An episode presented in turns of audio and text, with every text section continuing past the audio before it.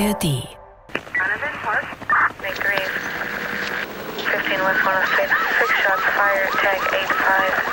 You are now about to witness the strength of street knowledge.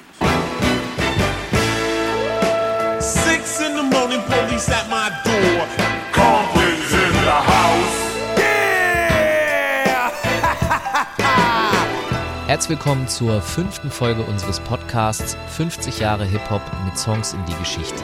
Ich bin Falk Schacht und bei mir ist Alba Wilczek. Hallo. Hallo! Ähm, ja.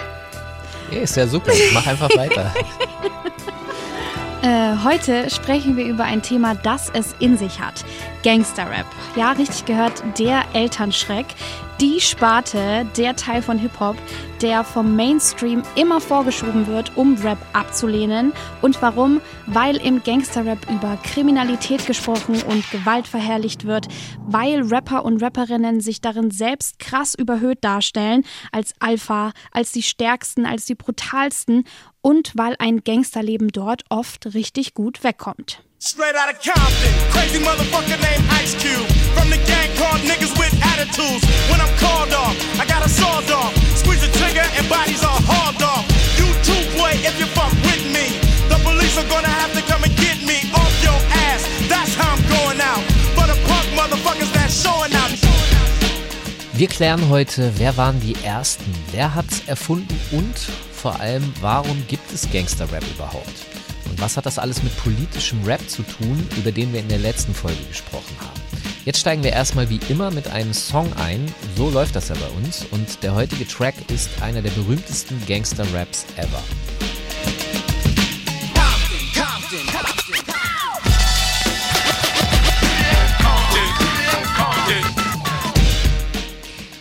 Straight Outta Compton, so heißt der Song und er katapultiert uns, wie man schon hört, nach Compton. Da befinden wir uns jetzt. More than 70,000 gang members live in Los Angeles County. Every night, police helicopters are on gang watch, especially in south central Los Angeles. Compton ist ein Stadtteil von Los Angeles, der riesigen Metropole an der Westküste der USA. Wir befinden uns Mitte der 80er und viele Stadtteile in Los Angeles sind stark von Armut und Arbeitslosigkeit betroffen.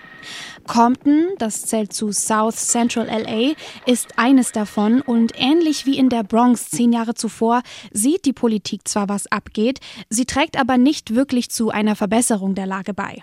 Also die Regierung unter Ronald Reagan damals setzt gerade in den betroffenen Stadtteilen noch Kürzungen von Sozialprogrammen durch und verschlimmert die Situation und die Armut nur noch. In diesen Stadtteilen, da gibt es sehr viele Kämpfe um Territorien und es herrscht allgemein viel Kriminalität. Und zwei große Gangs beherrschen diese Straßen. Das sind die Bloods und die Crips. Die gibt es übrigens auch heute noch. In den 80er Jahren zählen zu den Bloods und Crips schätzungsweise 70.000 Mitglieder.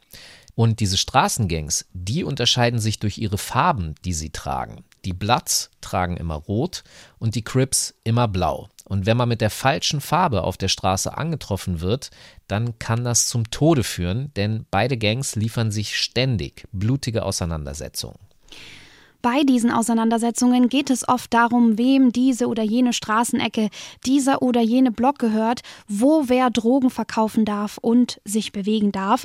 Und diese oft gewaltvollen und blutigen Streits machen die Lebensbedingungen in den Vierteln, die eh schon von Armut betroffen sind, einfach noch gefährlicher, noch elender. Wir hören mal rein in eine Doku über Gangs in LA im Jahr 1989. Good evening. This is Los Angeles, a city with many claims on America, including this one. It is now the gang capital of the nation. It is a war. Cops against gangs. Gangs against cops. Gangs against gangs. As in a war, the casualties mount every week. Nearly 3,000 people killed and 15,000 wounded since 1980. Whole neighborhoods of Los Angeles live in fear.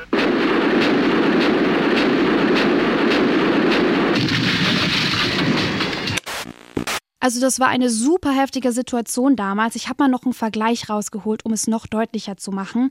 In ganz Deutschland gibt es 1991 insgesamt 1032 Morde. Also es sind alle Morde im ganzen Land mit eingerechnet.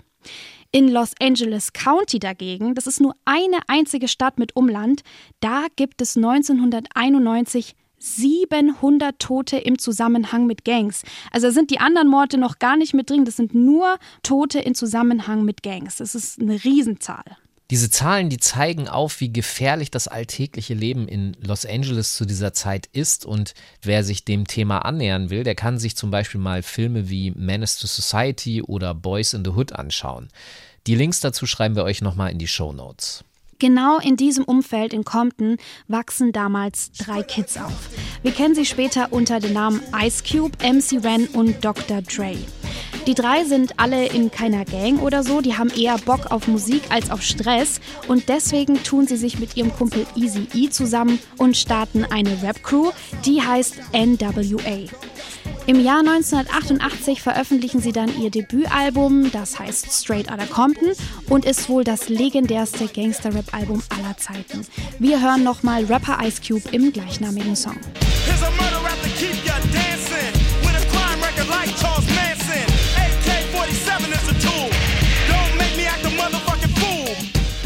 Ice Cube rappt an dieser Stelle, hier kommt ein Mörder-Rap, der bringt dich zum Dancen mit einem Vorstrafenregister wie Charles Manson. An dieser Stelle wird ein wichtiges Merkmal von Gangster-Rap deutlich. Es geht nämlich darum zu schocken, es geht um Provokation. Und deswegen vergleicht sich Ice Cube mit Charles Manson, dessen Sekte unter anderem die extrem grausamen Sharon Tate-Morde beging. Er ikonisiert also Charles Manson mit diesem Vergleich und versucht sich selber dabei gleichzeitig auch zu ikonisieren. So etwas in der Form, das war vorher noch nie gesagt worden in einem Rap-Song. Ich finde das auch besonders interessant hier, äh, diesen Vergleich, weil Charles Manson ist ja nicht nur hochgradig rassistisch, sondern seine Sekte, die wollte mit den Morden damals ja sogar einen ganzen Rassenkrieg auslösen. Also echt irgendwie interessant, dass Ice Cube genau diesen Vergleich wählt. So nach dem Thema, ich als Schwarzer bin genauso krass wie so ein rassistisches Arschloch. Ist sehr provokativ, kann man schon mal festhalten. Ja, und das geht auch so weiter, denn im Song Straight Outta Compton, da erzählen NWA die ganze Zeit davon, wie krass und gefährlich sie sind. Das heißt, sie rappen, dass sie Knarren haben wie abgesägte Schrotflinten oder AK-47 Sturmgewehre und sie drohen damit, diese auch zu gebrauchen. Ice Cube rappt zum Beispiel, wenn ich in deiner Gegend bin, dann wäre es ratsam, in Deckung zu gehen. Diese Warnung spricht er aus, weil zu dieser Zeit in Los Angeles immer ein paar Kugeln auf den Straßen rumfliegen können, und zwar bei sogenannten Drive-by-Shootings. Dabei wird aus einem vorbeifahrenden Auto heraus auf andere Gangmitglieder geschossen, aber da stehen häufiger auch Passanten rum. It's early morning in South Central Los Angeles. One of the roughest neighborhoods in the city. And it's anybody's guess who will get killed tonight. Gangs are being blamed for the drive-by murders of two men and the wounding of four others. Five were killed at one time. At least 10 people have died. Ich habe mal recherchiert, laut einer Studie von 1996 gibt es in LA damals pro Jahr 1266 Drive-by-Shootings. Auf den Tag runtergerechnet sind das jeden Tag dreieinhalb Drive-by-Shooting. Also einfach mal vorstellen, du hast jeden Tag in deiner Nachbarschaft drei Shootings und dass da Leute umgekommen sind, äh, finde ich unvorstellbar. Und als wäre das nicht krass genug, sind, wie du schon angedeutet hast, die Hälfte der Opfer ganz einfach Leute, die zum falschen Zeitpunkt am falschen Ort waren und vor allem schwarze Menschen, darunter auch sehr viele spielende Kinder. Und genau das ist die Realität der NWA-Jungs. Und auch MC Ren hat dabei interessante Zeilen in Straight Outta Compton. Er rappt.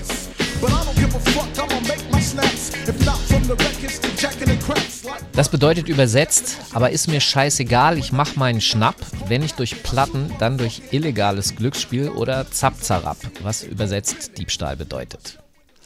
Ja, da muss ich direkt auch an ein sehr berühmtes Gangster-Rap-Zitat aus Deutschland denken, und zwar von Haftbefehl eh klar. Es ist so ziemlich genau der gleiche Mindstate wie bei MC Ren, aber halt 30 Jahre später. Wir hören mal. Nicht mit Rap dann mit der Pumpgun, dann mit der Pumpgun. Ja, zu Haftbefehl, da kommen wir später auch nochmal. Jetzt bleiben wir erstmal bei Straight Outta Compton. Dieses Album, das kommt 1988 heraus und es findet eher langsam Beachtung. Dann gibt es aber einen Song, der heißt Fuck the Police und in diesem Song, da wird auf Polizisten geschossen. Und das riecht einen FBI-Mitarbeiter so auf, dass er einen Brief schreibt und an die Band schickt und sich beschwert. Und dieser Vorgang, der bekommt so viel Aufmerksamkeit, dass die gesamte USA davon mitbekommt. Denn nicht nur der FBI-Mitarbeiter ist entsetzt, sondern vor allem auch die weißen bürgerlichen Medien. Die berichten über das Album und den Skandal und die krassen Texte. Ja, NWA und Straight Outta Compton werden daraufhin super populär und sie sind es bis heute. Das gipfelt alles im Jahr 2015 in einem gleichnamigen Spielfilm über die Crew, der weltweit 200 Millionen Dollar einspielt. Die Mitglieder machen dann auch nicht mehr nur Rap, sondern sind auch in anderen Rollen und Jobs erfolgreich. Ice Cube zum Beispiel, der ist seit 30 Jahren Hollywood-Schauspieler und Dr. Dre ist durch seinen Kopfhörerdeal mit Apple mittlerweile Milliardär geworden. Dazu hat er Snoop Dogg und Eminem entdeckt und auch daran sehr viel verdient. Aber die Erfolge der einzelnen Crewmitglieder, die ändern nichts daran, wie wichtig NWA für Hip-Hop ist. Ja, denn NWA werden zur Blaupause von Gangster-Rap und eröffnen eine völlig neue Interpretation von Rapmusik. In dieser Art und Weise hat einfach vorher noch nie jemand gerappt und war dann auch noch damit erfolgreich. NWA verkaufen nämlich alleine in den USA drei Millionen Alben. Und das ist dann auch am Ende der Grund, warum NWA für viele als die Erfinder und die Väter von Gangster-Rap gelten. Aber wir sind ja hier der Podcast, der wirklich genau hinschaut. Und diesen Fakt, den checken wir jetzt mal genauer. Erster Stopp, das Internet. Wenn man hier googelt oder Bücher zum Thema Gangsterrap liest, so wie ich, dann stößt man immer auf folgende Geschichte. Und zwar Schooly D, ein Rapper aus Philadelphia, der veröffentlicht 1985 den Song PSK What Does It Mean? PSK steht dabei für Parkside Killers, das ist die Gang von Schooly D damals und den hören wir jetzt mal. PSK, we're making that. People always say, what the hell does that mean? Got to the place and who did I see? A sucker ass nigga trying to sound like me. Put my pistol up against his head. I said, you sucker ass nigga, I should shoot you dead. Der Song ist super wichtig, weil sich sowohl NWA als auch ganz viele andere Rapper davon haben beeinflussen lassen und dem Ganzen auch immer wieder Credits geben. Rapper Ice-T aus LA zum Beispiel, der droppt Schooly D's Namen auch immer in Interviews und bestätigt das. Aber Falk, die Frage ist ja, ist PSK jetzt der erste Gangster-Rap-Song? Haben wir den ja schon gefunden? Ja, um das herauszufinden, bin ich exklusiv für diesen Podcast hinab in die Archive gestiegen, um mal zu schauen, ob ich nicht einen Gangster-Rap-Song finde, der vor Schooly D's PSK 1985 herausgekommen ist. Und dabei habe ich so einiges gefunden. Aber völlig anders als erwartet, denn in den gefundenen Songs wird auch über Drogen gerappt, aber zu meinem Erstaunen wird dort davor gewarnt. Plot Twist.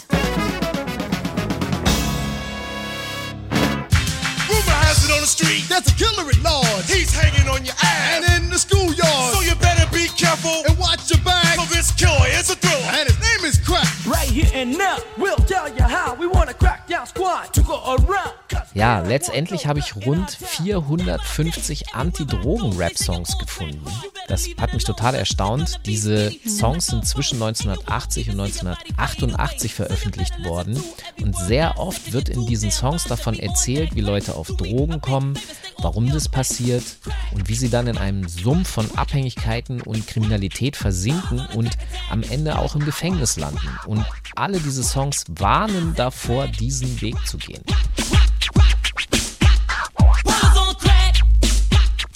Okay, krass. Ähm, wenn du mich jetzt fragen würdest, ob äh, ich das zu Gangster-Rap zählen würde, dann würde ich eher sagen nein. Allein wegen dem Framing. Also ich würde das eher als politischen Rap bezeichnen, weil Anti-Drogen ist jetzt nicht wirklich das klassische Gangster-Rap-Thema. Ja, das sehe ich auch so. Es ist trotzdem auffällig, dass im Gangster-Rap über die gleichen Themen gesprochen wird wie im politischen Rap, nur halt irgendwie ein bisschen anders. Vielleicht sollten wir an dieser Stelle auch einfach erstmal definieren, was Gangster-Rap genau ist und wodurch sich ein Gangster-Rap-Song von einem politischen Rap-Song unterscheidet, in dem es eben auch um Drogen und Kriminalität geht. Gangster-Rapper erzählen meist aus der Ich-Perspektive von den Erfolgen ihres kriminellen Lebens und ja.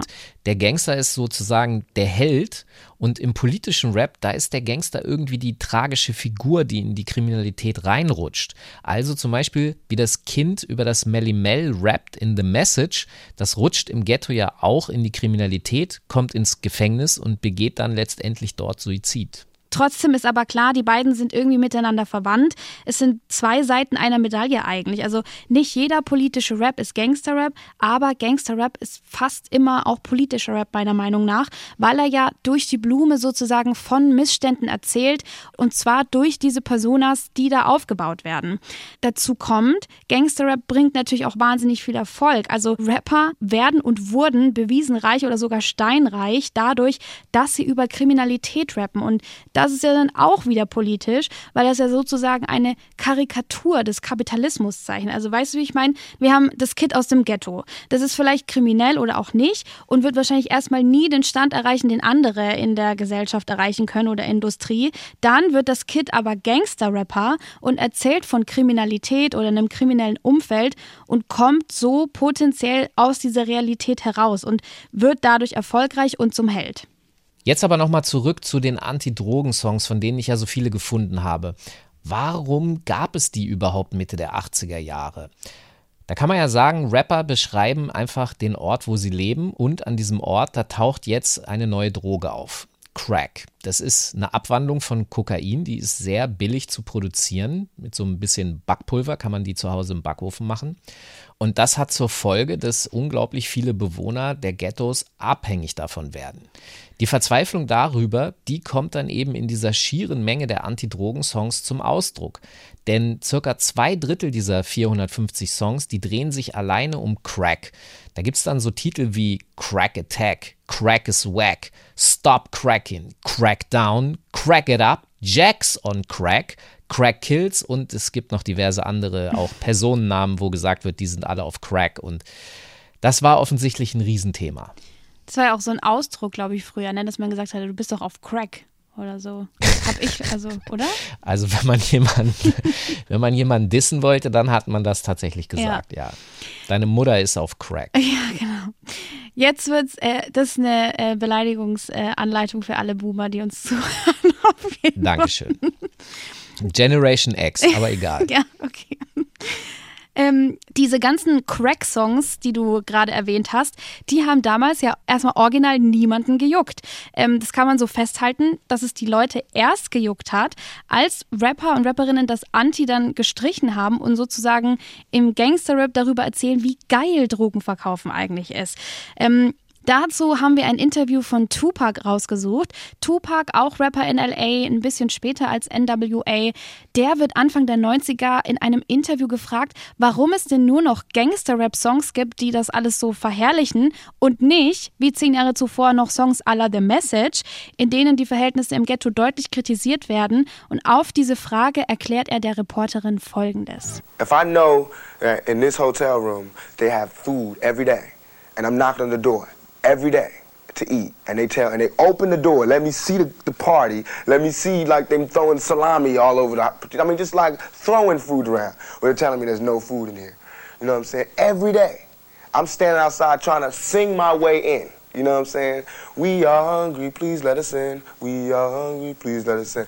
After about a week, that song is gonna change to We hungry, we need some food. After two, three weeks, it's like, you know, give me all the food, we're breaking out the door. And after a year, and you just like, you know what I'm saying? I'm picking the lock, coming through the door, blasting, you know what I'm saying? We asked 10 years ago. We was asking with the Panthers. We was asking with civil rights movement. We was asking, you know, now, now those people that were asking, they're all dead and in jail. So now what do you think we're going to do. So in my raps, I have to talk about it. And it just seems foreign because there's no one else talking about it. Also die Konklusio, die ich da aus seiner Aussage in den 90ern ziehe, ist, zehn Jahre politische Rap hat schon damals gezeigt, es juckt keinen. Das hat alles niemanden interessiert und auch nichts verändert. Und deswegen kommt jetzt Gangster-Rap, weil denen einfach der Bock vergangen ist, konstruktiv zu sein. Also, also wird Gangsterrap aggressiver und siehe da, es funktioniert, denn die Aufmerksamkeit, die kommt ja, die ist ja dann da. Obendrauf kommt auch noch der Faktor Erfolg, nämlich was ist eigentlich erfolgreicher? Talib Kweli oder die Roots, die literarisch krasse Texte über soziale Ungleichheiten machen oder eben NWA, die einfach draufhauen und sexistische und harte Texte spitten?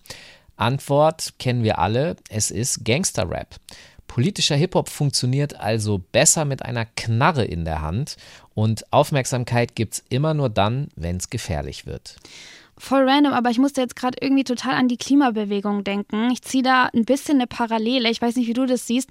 Ähm, ich erkläre es kurz. Also der friedliche Protest von Fridays for Future, der wird ja jahrelang beklatscht. Es gehen alle auf die Straße, das ist fein, da wird berichtet.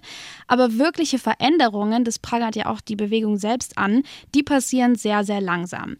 Also wird jetzt mittlerweile zu neuen Mitteln gegriffen, aka letzte Generation, die sich auf die Straße klebt oder Extinction Rebellion mit irgendwelchen krassen Aktionen. Und die werden dann kriminalisiert und total kritisiert und es gibt super viel Medienberichte und so weiter.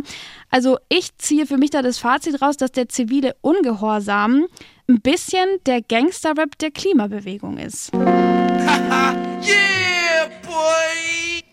Ja, also ich weiß schon, was du meinst. Ich würde hinzufügen, dass bei Fridays for Future auch nicht alle geklatscht haben. Also mhm. Christian Lindner hat die Empfehlung gegeben, man solle doch bitte auf die Profis hören, ohne dabei anzuerkennen, dass die Kids, die da auf der Straße stehen, ja auf die Profis hören.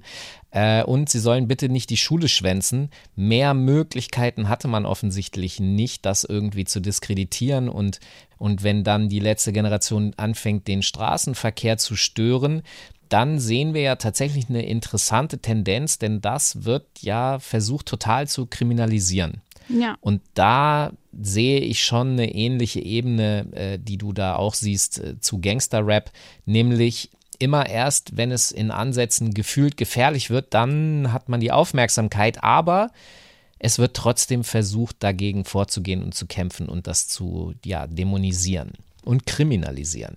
Richtig. Ähm, diese Dämonisierung, das ist auch ein wichtiger Faktor für den Erfolg von Gangster-Rappern. Kommen wir mal dahin zurück. Ich möchte mit dir noch ein bisschen über die Rolle der Gesellschaft und auch der Medien vor allem sprechen. Ja, die skandalisieren ja nicht nur den Gangster-Rap damals, sie betätigen sich hier auch erneut als Namensgeber. Also nach Breakdance erfinden sie zum Beispiel den Begriff Gangster-Rap, denn NWA, die haben ihren Rap selber als Reality-Rap bezeichnet, aber offensichtlich fanden die Medien den Begriff nicht spannend genug, den konnte man offensichtlich nicht gut genug verkaufen und man muss sich auch mal auf der Zunge zergehen lassen, Reality-Rap, das Wort ordnet ja das, was NWA da macht, schon mal ganz anders ein als der Begriff Gangster-Rap. Der ist nämlich gleich negativ. Dadurch entsteht jetzt eine interessante Wechselwirkung. Die Rapper rappen, das wird als skandalös betrachtet, deswegen berichten die Medien und erfinden diesen negativ konnotierten Begriff Gangsterrap. Darüber empört sich dann wiederum die Gesellschaft. Das führt dazu, dass noch mehr berichtet wird und das alles landet dann wiederum bei den Gangsterrappern, die checken das ja, die sind ja auch nicht blöd und verstehen, dass sie eben dadurch, dass sie noch krasser sind, als sie eh schon sind, quasi Aufmerksamkeit bekommen. Und wenn wir uns das jetzt mal angucken, dann kann man das einerseits das Hijacking der Aufmerksamkeitsökonomie nennen, so ganz akademisch gesehen. Was an dieser Stelle dadurch auch entsteht, und das ist das Interessante, Gangsterrap bekommt dadurch ein Geschäftsmodell. Mhm. Einerseits für die Medien, die über die Skandalisierung Reichweite bekommen, also das ist ja ihr Erfolg, und andererseits auch für die Rapper, denn auch ihre Reichweite erhöht sich dadurch und sie begreifen, wenn über uns gesprochen wird, dann kaufen die Leute unsere Platten und wir verdienen ganz viel Geld. Das Motto ist also, lieber gefährlich und reich sein als harmlos und arm. Vorsicht, sehr steile These. Aber ja, im Prinzip ist es so. Okay, äh, aber wo sind wir jetzt hier eigentlich gelandet? Ich wollte ja eigentlich nur mal schauen, ob es vielleicht doch noch einen Gangster-Rap-Song gibt, der vor Schooly D's PSK rausgekommen ist. Und weil wir jetzt über die Bedeutung dieser 450 Anti-Drogen-Songs gesprochen haben, sind wir in dieser Definitionsdiskussion von Gangster-Rap abgestürzt. Ich muss dazu auch nochmal feststellen, dass mit dem Aufkommen von Gangster-Rap die Menge an Anti-Drogen-Songs extrem abnimmt. Also mal ganz platt gesagt, Pro-Drogen-Rap ersetzt Anti-Drogen-Rap. Aber Falk, all talk aside, ich will jetzt eigentlich endlich wissen, ob wir mit diesem Podcast die Geschichte des Gangsterraps neu schreiben. Also hast du jetzt wirklich einen Song gefunden, der vor 1985 Gangsterrap macht? Ja, also ich habe ein paar Songs gefunden, von denen ich behaupten würde, das ist Gangsterrap vor 1985. Und ich habe einen Song gefunden von 1980. Der heißt Western Gangster Town von der Crew Trickeration aus New York. Und da geht es auch schon richtig zur Sache. Da werden so Pistolen zum Beispiel an den Kopf gehalten. He won't try nothing with a gun in your hand. I took my gun, stood behind the door, then I seen this man about six foot four. I put my gun up against his head, and if he would have made a move, I would have shot and then I would have shot and then I would have shot and then I would have shot. Das würde die Geschichte aber jetzt ziemlich umschreiben, wenn der erste Gangsterrap nicht aus äh, Philadelphia, also Schoolie D, äh, käme, sondern aus New York. Ja, ich denke allerdings nicht, dass man Schoolie D da seinen Status aberkennen wird als Erfinder von Gangster-Rap. Ich glaube, dafür ist die Geschichte schon zu lange genau so erzählt. Und für mich persönlich ist es aber trotzdem spannend, halt mal zu gucken, was es schon in diese Richtung für erste Schritte davor gab. Und ich glaube, es wird wahrscheinlich bei einer Seitennote irgendwo mal in einer wissenschaftlichen Arbeit bleiben. Oder hier bei uns im Podcast. Ja, Mann. Das Böse fasziniert und zwar besonders, wenn es echt ist. Ich habe mal gelesen, True Crime ist für die Hälfte der Zuhörerinnen noch interessanter, wenn es wahr ist. Ja, das passt auch natürlich wieder zu Gangster-Rap. Was behauptet der nämlich seit Tag 1? Dass er echt ist. Mhm. Die Wahrheit ist aber, dass Gangster-Rapper eigentlich nicht wirklich Gangster sind. Ja, äh, der Retro-Gott hat ja mal gesagt, ein Gangster-Rapper ist kein Gangster oder ist ein Müllmann Müll. Ja, das bringt so ein bisschen auf den Punkt. Wir haben es hier natürlich mit Musikern zu tun, die von der Straße weg wollen und nicht auf die Straße drauf und die erzählen Geschichten von der Straße. Und die Gesellschaft tut aber so, als wären das sozusagen echte Gangster. Der Punkt dabei ist einfach, würde ich sagen, diese Wahrheitsbehauptung ist in sich sehr oft schon nicht wahr, aber es reicht aus und deshalb ist für mich Gangster-Rap eigentlich True Crime Rap oder Krimi Rap. Wir müssen aber auch ein bisschen fair bleiben. Ne? Auch da gibt es natürlich Ausnahmen. Zum Beispiel Leute wie Chief Keef aus Chicago. Der ist in Anführungsstrichen wirklich Gangster. Ähm, da hat äh, zum Beispiel Vis-a-vis mit Weird Crimes auch eine richtig gute Folge zu gemacht, kann ich empfehlen. Ähm, ich habe den zum Beispiel auch komplett aus meiner DJ-Bibliothek verbannt seitdem. In der Folge mit Vis-a-vis geht es um die krassen Verhältnisse in Chicago, da wo Chief Keef herkommt. Und diese ganze Geschichte hat mich als Mensch und auch als Rap-Fan ziemlich mitgenommen. Also Gangster-Rapper sind auch manchmal manchmal wirklich Gangster. Ja, natürlich. Also 50 Cent ist auch nicht umsonst neunmal angeschossen worden. Natürlich. Mhm. es sind sozusagen Leute, die mit Musik von der Straße weg wollen. Und ich sag mal, am Anfang der Karriere ist die Verbindung natürlich noch relativ stark, aber im weiteren Verlauf der Karriere, also ja, Snoop Dogg, come on. Äh, nicht mal Bones will mit dem Feature machen. Und ja, und äh, Chief Keef und alle Gangster-Rapper der letzten Jahre, jetzt ob Pop Smoke, 6 9 und so weiter, die zeigen aber auch nochmal, dass immer noch dieselbe Diskussion über Gangster-Rap als Elternschreck geführt wird. Das heißt, der erste Impuls heute ist immer noch exakt derselbe wie vor 30, 35 Jahren, dass man das nämlich verbieten muss oder eben möchte. Aber was nie passiert ist, dass man über die Verhältnisse redet und dass man die vielleicht verändern muss. Mhm. Also im Grunde der Satz, wer netten Rap will, der muss nette Verhältnisse schaffen, aus denen dieser Rap kommen kann. Stattdessen hat man sich damals zum Beispiel überlegt, wie die Musikindustrie die Kinder schützen soll vor Gangsterrap. Da hat man nämlich eine Idee entwickelt. Ja, wobei die Kids ja eigentlich vor den Verhältnissen in den Ghettos geschützt werden müssen und weniger von der Musik, die diese Verhältnisse beschreibt. Aber gut, die Industrie muss halt irgendwas machen. Ja, und diese Industrie, die sieht sich tatsächlich in so einer Art Zugzwang diese besorgten Eltern zu beruhigen. Da gibt es dann auch politische Initiativen und so weiter. Und die entwickeln etwas, das wir auch heute noch kennen, nämlich einen kleinen schwarz-weiß Sticker. Der kommt auf Schallplatten und CDs. Es ist der Parental Advisory Sticker, der vor expliziten Lyrics warnen soll, also Texten, die zu krass sind für Kinder. Wie originell, ein Sticker. Das ja. ist äh, also die Lösung für die Musikindustrie, die Kinder zu schützen. Ähm, Parental Advisory, das heißt auf Deutsch ja etwa so viel wie Eltern seid gewarnt. Auf diesem Album sind Texte nicht jugendfrei, zwinker, zwinker. Da kann ja absolut nichts schiefgehen, wenn es draufsteht. Ja, absolut. Die christlichen und bürgerlichen Elterninitiativen, die waren erstmal zufrieden. Ja, dieser Kampf, der war dann beendet. Und dieser Sticker, der macht dann allerdings genau das Gegenteil von dem, was er eigentlich sollte. Weil es ist ja im Grunde wie so eine Auszeichnung dieser Sticker. Ja, die Kids stürzen sich nämlich auf diese Alben, die suchen explizit diese Alben. Mhm. Das Irre an der ganzen Sache finde ich auch, wenn wir jetzt mal auf Deutschland gucken. Eigentlich war das ja ein Ding aus den USA, dieser Sticker, also von der US-amerikanischen Musikindustrie. Und rechtlich gesehen sollte das eigentlich kein anderes Land jucken. Trotzdem werden aber Alben auch hier in Deutschland mit dem Sticker verkauft. Einige deutsche Labels, wie zum Beispiel Agro Berlin damals, die machen sogar ihre eigene deutsche Variante von diesem Sticker. Da steht dann zum Beispiel drauf Verbraucherhinweis Hinweis harte Texte. Ja, man hat ja offensichtlich die verkaufsfördernde Wirkung bemerkt und möchte die auch gerne nutzen. Und laut meinen Informationen weckt das damals auch das besondere Interesse einer jungen Journalistin aus Nürnberg, oder Alba? Also erstmal komme ich aus Fürth, das muss ich hier auf jeden Fall klarstellen. My bad. Und ja, safe, also definitiv hat das mein Interesse geweckt. Ähm, das haben wir ja alle gemacht damals in den Laden reingehen und extra die Covers anschauen und suchen mit den Stickern. Das war total aufregend. Ich weiß noch, äh, meine Schwester hat mir damals im Auto zum ersten Mal Candy Shop von 50 Cent auf dem MP3-Player vorgespielt. Und das fand ich natürlich mega, weil das war auch so verboten und sie hat das auch so geframed, so das darfst du nicht den Eltern erzählen. Und dann bin ich hinterher auch in den Laden gegangen und habe mir das Album angeguckt. Es war, war schon krass. Warum? Ne, es hatte halt einfach diesen Reiz des Verbotenen. Also, was ich mir immer gedacht habe, ist, wer sich traut, so gefährlich zu rappen, den habe ich als sehr mutig wahrgenommen.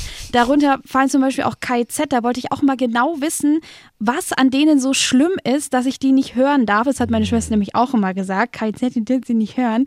Und dann habe ich mir das natürlich angehört. Okay. Und äh, was haben deine Eltern darüber gedacht, wenn die das KIZ-Album oder so bei dir gefunden haben? Also, die wussten das erst lange nicht. Und dann hat aber meine Schwester gesnitcht. Und zwar, als ich, als ich mit 16 zum KIZ-Konzert in Nürnberg gegangen bin. Und dann fanden die das natürlich scheiße. Ähm, ist natürlich auch sehr unfair von meiner Schwester gewesen. Ich habe ihr das eigentlich im Vertrauen erzählt. Und äh, sie hat es dann meiner Mama gesagt. Und dann gab es ein bisschen Ärger. Aber ich, also ich habe trotzdem KIZ gehört danach. Ja, ganz offensichtlich oder eigentlich viel schlimmer, gerade deswegen, weil es verboten war, hast du es gehört. Das heißt, bei dir kann man auch den Mechanismus super ablesen, dass Verbieten einfach gar nichts bringt. Ja, außerdem war ich ein Teenage-Girl und mein Crush hat damals halt KZ gehört ähm, und da wollte ich ihm natürlich auch gefallen. Also zurück zum Thema. Ich glaube, das ist vernünftiger. Wenn wir schon in Deutschland sind und über Agro sprechen, dann gilt ja für viele Bushido in Deutschland als Vater des Gangster-Raps. Aber man muss natürlich sagen, genauso wie NWA in den USA war es hier in Deutschland auch nicht Bushido, der den Gangsterrap erfunden hat. Wo man aber definitiv Credits geben kann, ist, dass Bushido oder Agro Berlin auch diejenigen sind, die Gangsterrap sehr erfolgreich in den Mainstream hier in Deutschland katapultiert haben. Es fängt aber auch hierzulande sehr viel früher an. Und jetzt denken sicherlich einige, ja klar, was ist denn mit Rödelheim-Hartreim-Projekt und so weiter? Ja, allerdings, ich habe mit Moses Peller mal darüber gesprochen. Er sagt, das war kein Gangster-Rap. Er würde sogar sagen, dass es noch nicht mal so Straßenrap war. Deshalb müssen wir die Quelle tatsächlich ein bisschen woanders suchen. Und da kommen wir zu einer Crew, die wir schon in den vergangenen Folgen kennengelernt haben. Und zwar über politischen Rap. Da haben wir über Ahmed Gündüz von der Fresh Family gesprochen. Die haben ja einen der ersten Rap-Songs aus Deutschland gemacht, die den Rassismus hier kritisieren. Und nachdem wir jetzt wissen, wie nah politischer Rap und Gangster-Rap sind, ist es auch nicht so verwunderlich, dass Fresh Family 1993 auch einen der ersten deutschen Gangster-Rap-Songs gemacht haben. Ich bin der härteste Moor gegen die Wand. Ich bin hier im Ghetto Altschläger bekannt, bin der Man. In diesem Revier und meine Gang, die folgt nur mir. Der Berliner Platz gehört mir ganz allein. Und wer das nicht weiß, dem hau ich einer rein. Ich habe oft schon gesessen, doch das macht mir nichts aus. Weil so einem Kackleben bleibt das nicht aus. Sitz vor einem Richter, fahr ich die totale Tour von Reue. Keine Spur, ich bin halt der Boss, bin hier der King. Und wenn die Sonne untergeht, dann dreh ich neues Ding. Dreh ich neues Ding, dreh ich neues Ding, Und hier ist es jetzt interessant, sich mal anzugucken, wie die deutsche Rap-Szene damals auf Songs wie diesen hier von der Fresh Family reagiert nämlich vor allem mit Ablehnung. Also viele deutsche Rapper erklären in dieser Zeit anderen deutschen Rappern, dass die doch bitte keine Ghetto-Images von US-Rappern kopieren sollen, weil das nicht authentisch ist. Wir hören mal rein. Es hat ein für alle Mal mit Hip-Hop nichts zu tun, sich auf seinem alten Ghetto-Image auszuruhen. Zum einen hat für mich den Sinn, zu sagen, wer ich bin, zu beschreiben, wo ich herkomme und da ist er nicht so schlimm. Das hat natürlich den Effekt, dass sich einige erschrecken, denn ich kann mich ja jetzt gar nicht hinter Rap-Klischees verstecken. Dann noch raus auf die Straße in den ganzen Gangsterposen oder womöglich noch mit umgedrehten Hosen. Die dunkle Seite des US-Lebensstandards als als Ideal. Imitation hier überall, sich benehmen, reden, kleiden wie ein Ghetto-Kind. Das Motto, wer heftiger aussieht, der gewinnt. Ihr solltet nicht in die USA, sondern nach Europa schauen. Kein Gehaber und Gelaber von da drüben klauen. Jedoch dies ist nicht Amerika. Dies ist nicht Amerika. Dies ist nicht Amerika. Also die Reaktion kann man so erklären, dass viele halt gesagt haben, ja, ihr wisst doch gar nicht, was da abgeht in den USA. POCs hier haben auch einfach, das muss man auch zugestehen, eine andere Lebensrealität als dort. Da drüben sind ja Problematiken um Race und Rassismus nochmal eine ganz andere Kiste als hier. Aber auch in Deutschland gibt es Issues. Also auch hier haben wir schon sehr oft gesagt, Armut, Ausgrenzung, Diskriminierung, Bildungsungleichheit und so weiter und so fort. Was man aber sehr gut daran ablesen kann, ist, dass diese Themen einfach noch nicht wirklich bewusst waren. Es gab noch keinen Diskurs darüber und deshalb wird Gangsterrap in deutscher Sprache tatsächlich einfach nicht wirklich akzeptiert weil er tatsächlich als unrealistisch angesehen wird. Und erst Ende der 90er Jahre kommen eben aus Berlin Tapes, in denen es ganz anders zur Sache geht und machen so ein bisschen dafür die Tür auf, dass dann in den frühen Nullerjahren Agro Berlin als Label da durchschreiten kann und Deutschrap tatsächlich für immer verändern wird. Ich passe mich in das Bild deiner Kackstudenten, ihr wolltet mich nicht sehen. Guckt, wie das Blatt sich wendet, Leute rennen den Shop, ein Hip-Hop-Tsunami, weil ich Leute überschwemme. Das ist schwarz-rot-gold. Hart und stolz, man sieht's mir nicht an, doch glaubt mir, meine Mom ist. Songs wie diese, Rapper wie diese brechen auch hier in Deutschland die Diskussion los um den Verderb der Jugend. Eine Diskussion, die lustigerweise immer noch bis heute anhält. Falk, ich weiß nicht, ob du dich noch an das Spiegelcover von 2018 oder so war das, glaube ich, erinnerst. Da ging es auch immer noch genau um diese Frage. Die haben aufgemacht mit, macht Hip-Hop unsere Kinder krank oder kriminell? Es ist irgendwie crazy. Einfach 30 Jahre nach NWA. Ja, es ist wie so ein Bullshit-Loop. Ja, also man fängt immer wieder bei Null an. Mhm. Da hat sich einfach nicht wirklich viel verändert. Aber, und das ist ein wichtiger Punkt im Deutschrap, da verändert sich doch schon einiges. Und zwar, als Agro-Berlin so populär wird, da will erstmal jeder in der Szene mit den Gangster-Rappern über ein Thema sprechen, nämlich Imitation.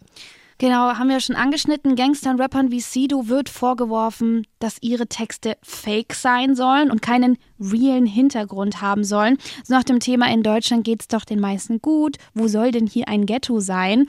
Und genau diese Frage wird Sido in einem Interview mit der Juice 2004 gefragt. Da hatte er gerade den Erfolg mit meinem Blog und muss jetzt die Frage beantworten, ob es in Deutschland in Anführungsstrichen wirklich Ghettos gibt. Wenn ich Ghetto sage, dann meine ich nicht das Ghetto, das die Leute aus Amerika kennen.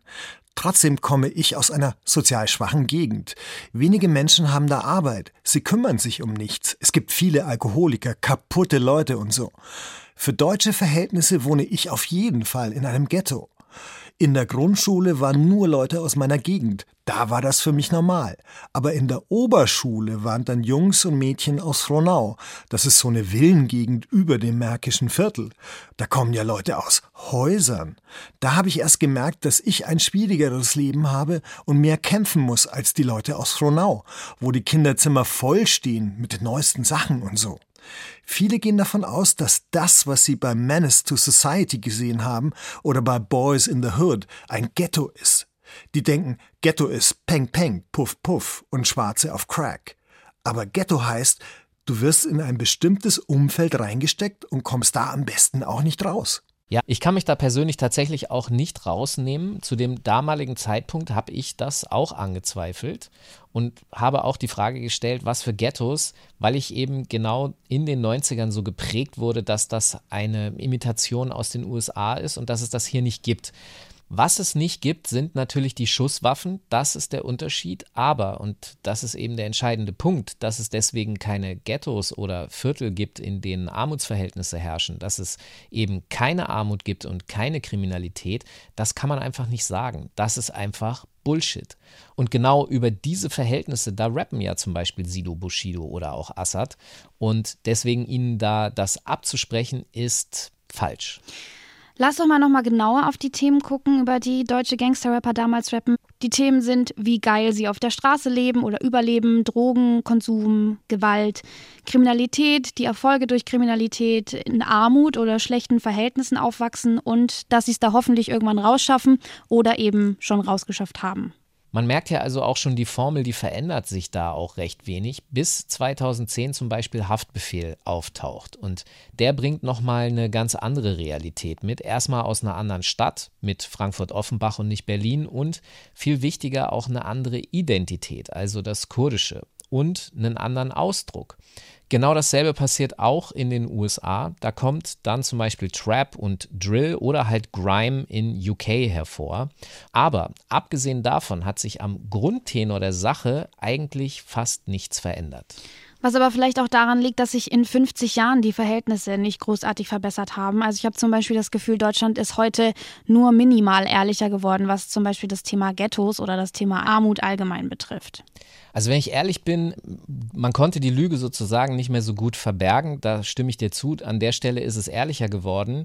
Allerdings habe ich den Eindruck, dass es dadurch wiederum schlimmer geworden ist, weil man so grob im Grunde seit 20 Jahren zum Beispiel für mich versucht, Menschen in Armutsverhältnissen zu dämonisieren also ihnen vorzuwerfen, dass sie einfach nur faul sind und nichts wollen und im Grunde sozusagen an der Titte des Staates hängen und das geht ja nicht.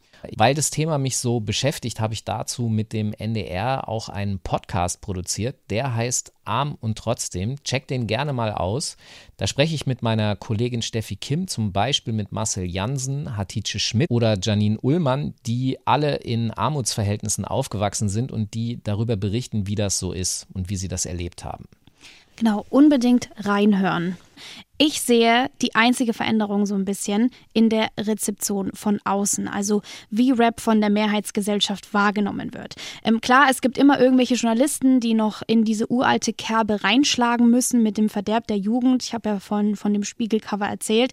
Aber andererseits ist Rap überall im Mainstream auf Platz 1 der Charts und Menschen wie Haftbefehl, die werden im Feuilleton zum neuen deutschen Goethe ernannt.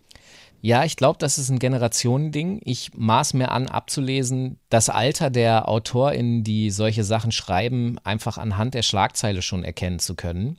Weil, mal ganz platt gesagt, vor 20 Jahren wäre das mit Haftbefehl noch nicht möglich gewesen. Da hat der Feuilleton nämlich noch eher Erkan und Stefan gefeiert. Und ich sag mal, die Geisteshaltung, die man gegenüber Erkan und Stefan hatte, ist ja auch genau das, was in dieser Dämonisierung rüberkommt. Ne? Erkan und Stefan, damit macht man sich über POCs lustig. Genau das gleiche wie zum Beispiel Bushido bei Johannes B. Kerner, das ist ja auch äh, zum Meme geworden oder später, als er bei Lanz in der Talkshow sitzt, ich glaube das ist 2007, der ist er ja nicht gesessen, um ernsthaft zu seiner Musik interviewt zu werden, sondern halt einfach als Quotenbringer und sozusagen Ghetto-Exot. Also dafür, dass ich quasi das ehrenwerte Deutschland versichern darf, wie bürgerlich sie eigentlich sind und dass man sich nochmal klar macht als Gesellschaft, wir brauchen migrantische Rapper nicht, weil sie sind eh doof.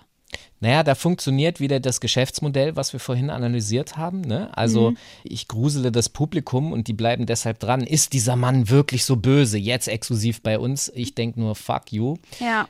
Und das setzt sich natürlich auch in der Berichterstattung fort, als es dann eben um diesen Integrationspreis ging. Der Stern hat damals 2011 schön klischeehaft der Bambi für den Bösewicht getitelt. Was man aber sagen muss, ähm, ohne Gangsterrap wäre das nie passiert. Also dann wäre Bushido gar nicht in der Talkshow gewesen und hätte überhaupt keinen Preis bekommen. Wozu auch? Ja, ich will nur sagen, dass das vielleicht das einzig Positive ist, was wir hier rausziehen können, nämlich dass Gangsterrap halt auf eine gewisse Art und Weise POC oder BPOC Stimmen sichtbar macht. Oder wenn wir jetzt auch mal weg von, von Race gehen, Gangsterrap gibt generell denen eine Stimme, die in einer Form unsichtbar waren. Und das funktioniert auch wiederum als Empowerment, also auch als Bestärkung für wiederum andere. Aber natürlich at what cost? Also wie Bushido in einer Talkshow belächelt zu werden oder ständig Token zu sein, das ist halt auch keine wirkliche Teilhabe. Das ist halt dieser Bullshit-Loop, von dem ich vorhin gesprochen habe. Denn der Klassismus, der bleibt definitiv bestehen. Und Gangster-Rap ist und bleibt der Grund, warum viele bis heute Rap so ablehnen. Anstatt einfach mal zu fragen, warum gibt es das eigentlich, wo kommt das her und fuck you, welche Verantwortung tragen wir sozusagen als Gesellschaft? Sorry, das ist äh, so ein Reizthema, was mich seit 20 Jahren zeckt und äh, da geht es dann auch mal mit mir durch. Ich sage aber mal so, wenn eine Gesellschaft nichts an den prekären Verhältnissen verändern will, dann darf sie sich eben nicht wundern, dass es Gangster-Rap gibt. Äh, bevor wir zum Schluss kommen, eine Sache noch. Wir haben ja jetzt sehr viele Gründe aufgezeigt und rumanalysiert, warum Gangster-Rap existiert und so erfolgreich ist und so weiter und so fort. Mir ist aber eine Sache nochmal wichtig zu betonen.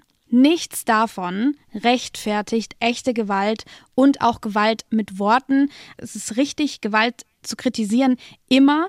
Trotzdem bin ich der Meinung, dass es nicht der erste Schritt sein sollte. Für mich sollte der erste Schritt ein Blick auf die Verhältnisse dahinter sein und auf das Warum, weil Gangsterrap, wie gesagt, eine Realität widerspiegelt, die es ja durchaus so gibt. Und die sollten wir uns angucken und wahrnehmen und dazu hören, wenn Menschen keinen Bock mehr haben, ignoriert zu werden. Das gilt übrigens auch, wenn wir über Sexismus sprechen. Eine Sache, die Gangsterrap definitiv extrem mit in die Hip-Hop-Szene gebracht hat. Das kann man schon so sagen. Mit Sexismus beschäftigen wir uns direkt und indirekt gleich in den nächsten zwei Folgen. In Folge 6 von 50 Jahre Hip-Hop mit Songs in die Geschichte geht es nämlich um Weiblichkeit im Rap. Wir fragen uns, wer war die erste Rapperin? Wer hier in Deutschland hat so alles an den Start gebracht? Und wir stellen die große Frage, warum waren Frauen lange viel weniger sichtbar im Rap oder sind es auch immer noch teilweise? Bis dann. Tschüss.